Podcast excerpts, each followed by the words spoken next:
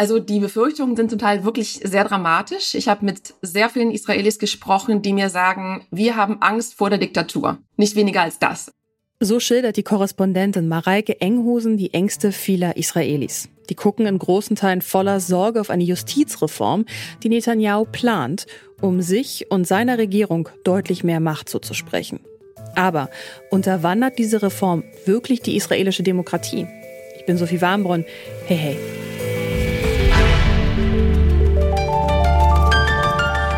Zurück zum Thema.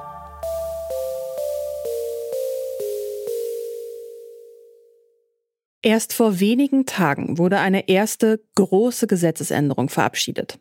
Die sieht vor, dass Ministerpräsidentinnen in Israel nur noch des Amtes enthoben werden können, wenn sie gesundheitlich nicht mehr in der Lage sind, das Land zu führen. Ansonsten sind sie, Wein ausgenommen, praktisch unantastbar dass dieser Beschluss gerade jetzt durchgesetzt wird, während der israelische Ministerpräsident Benjamin Netanyahu wegen Korruptionsvorwürfen vor Gericht steht, stößt vielen ganz schön übel auf. Noch mehr Protest bringen die weiteren geplanten Änderungen mit sich. So soll die Knesset, das israelische Parlament, künftig mit einer einfachen Mehrheit kippen können, was das oberste Gericht des Landes beschließt. Und der Einfluss der Knesset auf die Wahl der Richterinnen soll deutlich stärker werden. Gegen diese Ideen demonstrieren seit rund drei Monaten viele Israelis. Es sind die größten Proteste in der Geschichte des Landes. Als Antwort auf diesen Druck aus der Bevölkerung hat Netanyahu die Abstimmung über die Reform für das erste verschoben. Das hat die Proteste etwas beruhigt. Weitere wurden aber bereits angekündigt, wie Mareike Enghusen erzählt. Die renommierte Israel-Korrespondentin ist in Tel Aviv vor Ort und beobachtet das Geschehen. Von ihr wollte ich wissen, wer da überhaupt gerade auf die Straße geht. Das kommt ein bisschen drauf an, wen man fragt. Also die Rechte, zumal die, diejenigen Rechten, die die Regierung unterstützen und die Regierung selbst natürlich, die versucht, diese Proteste zu zeichnen als Proteste einer Minderheit, einer linken, liberalen, säkularen Mittelschicht, die einfach nicht ertragen kann, dass sie jetzt nicht mehr an der Macht ist. Das stimmt aber so nicht. Es gab auch Proteste in Städten, die ganz überwiegend rechts wählen, den Likud wählen, das ist die Partei Netanyahus. Also in Städten wie, wie Ashkelon, Ashdod und Sderot zum Beispiel es gab Proteste sogar von Rechten, ähm, eigene Proteste, die die organisiert haben, eben um sich abzuheben von den Linken, weil sie sich auch nicht mal wohlfühlen, zusammen mit den Linken zu demonstrieren. Aber die haben ganz klar gesagt, wir sind rechts und wir demonstrieren auch gegen diese Reform. Also es ist eine sehr, sehr breite Bewegung. Das sieht man auch an den Zahlen. Es waren zuletzt Hunderte, mehrere hunderttausend Menschen auf den Straßen. Das ist bei einer Bevölkerung von neuneinhalb Millionen eine unglaublich hohe Zahl. Es gehen also viele verschiedene politische Lager auf die Straße, um gegen die Reform zu protestieren.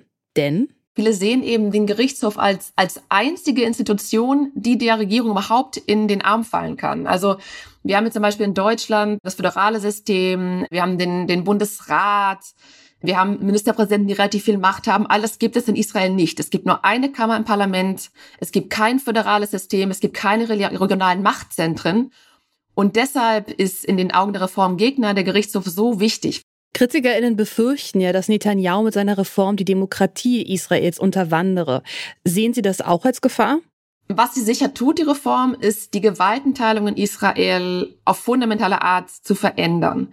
Und wenn man Demokratie als etwas begreift, was eben nicht nur die Herrschaft der Mehrheit ist, sondern als ein System, was auch Minderheitenrechte schützen soll. Es gibt ja die Idee der, der, der wehrhaften Demokratie bei der verhindert werden soll, dass zum Beispiel die Mehrheit morgen ein Gesetz beschließt, was zum Beispiel Wahlen verbietet oder bestimmten Bevölkerungsteilen Wahlen verbietet. Also insofern kann man sagen, ja, wenn man den Gerichtshof derart entmachtet und der herrschenden Mehrheit quasi absolute Macht gibt, dann kann das eine Gefahr für die Demokratie sein. Aber gibt es denn wirklich eine Chance, dass sich an der Reform noch etwas ändert?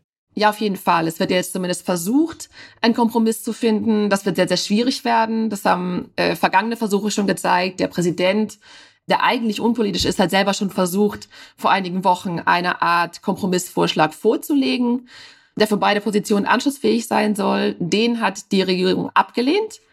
Insofern ähm, glaube ich, das wird ein langer Weg. Ich bin auch nicht besonders optimistisch, aber zumindest werden es jetzt, wird es jetzt Versuche geben. Auch Daniel Mahler glaubt, dass die Reform überarbeitet werden könnte. Er arbeitet an der Universität in Haifa in Israel und hat zuvor in München zu jüdischer Geschichte und Kultur gelehrt. Er befürchtet aber auch, dass die Pause ein taktisches Manöver der Regierung sein könnte.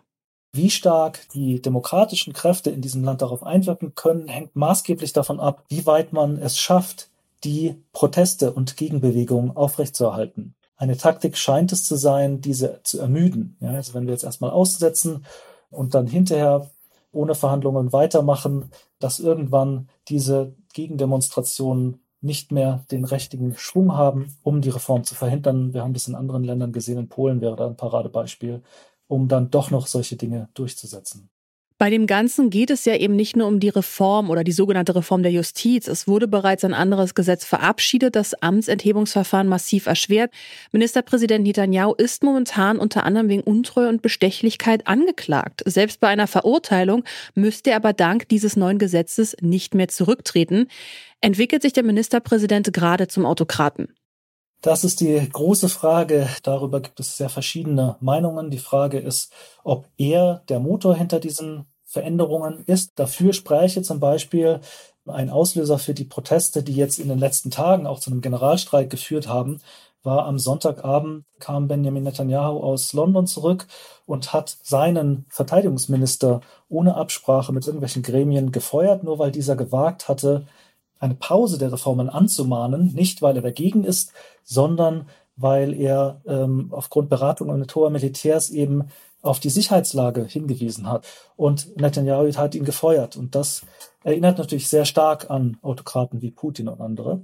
Die andere Lesart wäre diejenige, dass er eben als einzige Option sieht, an der Macht zu bleiben im Moment und damit auf Dauer seinen Gerichtsverfahren zu entgehen, seine Partner in der Regierung befriedigen muss. Und dort sitzt er zusammen mit Rechtsextremisten, er sitzt zusammen mit Ultraorthodoxen und mit anderen Hardlinern, die jeweils einen bestimmten Teil dieser Reformen wollen, so dass er eigentlich keine der Reformen wirklich kippen kann, ohne dass die Regierung zerbricht. Und es kann natürlich sein, oder eine Lesart ist es, dass er der Getriebene im Moment ist. Aber es ist sehr, sehr schwer, das zu beurteilen. Unabhängig von Netanyahus Absichten wünschen sich viele Israelis Reformen. Nur eben nicht so. Tatsächlich ist der Reformbedarf, den sehen eine Mehrzahl der Israelis. Es wäre eine Mehrheit da für Reformen, die nicht die Justiz lahmlegen ähm, und nicht politisieren in dem Maße, in, das, in dem das die äh, aktuellen Pakete tun. Insofern wäre das eine Chance. Allerdings wenn man versucht zu interpretieren, was Netanyahu gerade macht, wäre ich da eher pessimistisch im Moment, denn sickerte schon morgens oder frühmittags durch, dass er wahrscheinlich eine Pause machen wird. Er hat aber noch bis zum Abend gewartet, bis er dann die Rede hielt, die das verkündet hat.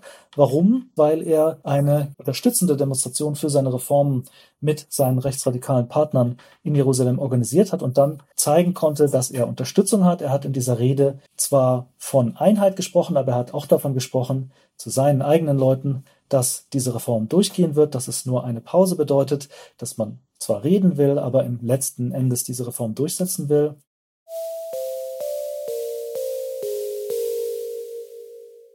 Es sind die größten Demonstrationen in der Geschichte Israels. Und das nicht ohne Grund.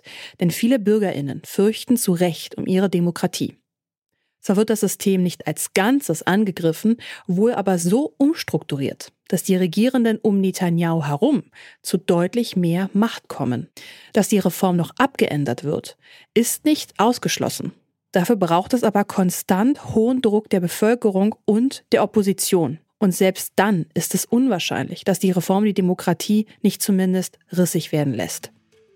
Und damit sind wir raus für heute. An dieser Folge haben Clara Stritzinger und Alia Rentmeister mitgearbeitet. Produziert wurde sie von Henrike Heidenreich und Chef vom Dienst war Anton Burmeister. Mein Name ist Sophie Warmbrunn und ich sage Ciao für heute. Macht's gut. Zurück zum Thema vom Podcast Radio Detektor FM.